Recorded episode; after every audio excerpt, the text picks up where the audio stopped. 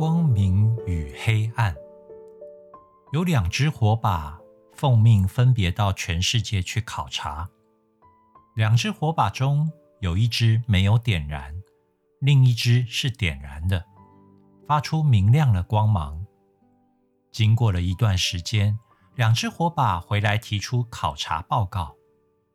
第一只火把说，整个世界都陷在浓郁的黑暗中。他觉得很沉痛，因为目前世界的情况很坏，已经坏到了极点。”可是第二只火把的报告却正好相反。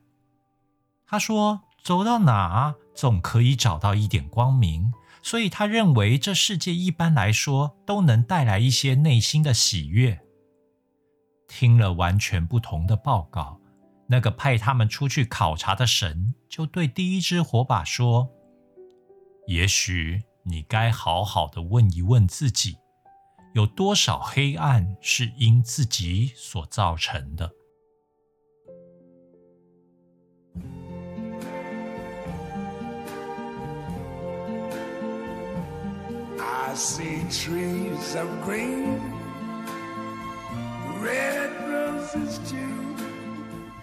I see them bloom for me and you, and I think to myself.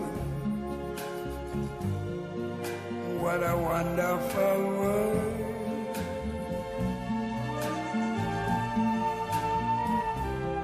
I see skies of blue and clouds of white, the bright, blessed day, the dark, say goodnight, And I think to myself, what a wonderful world.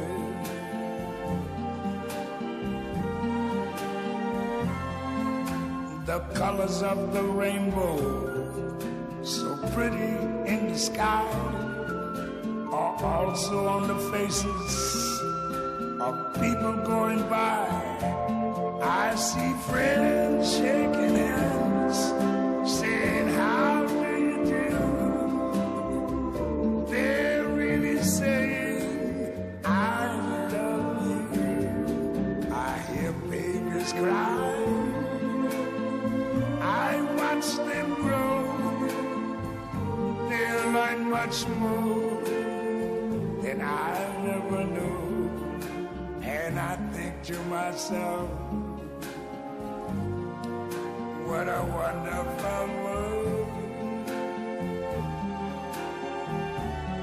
Yes, I think to myself, what a wonderful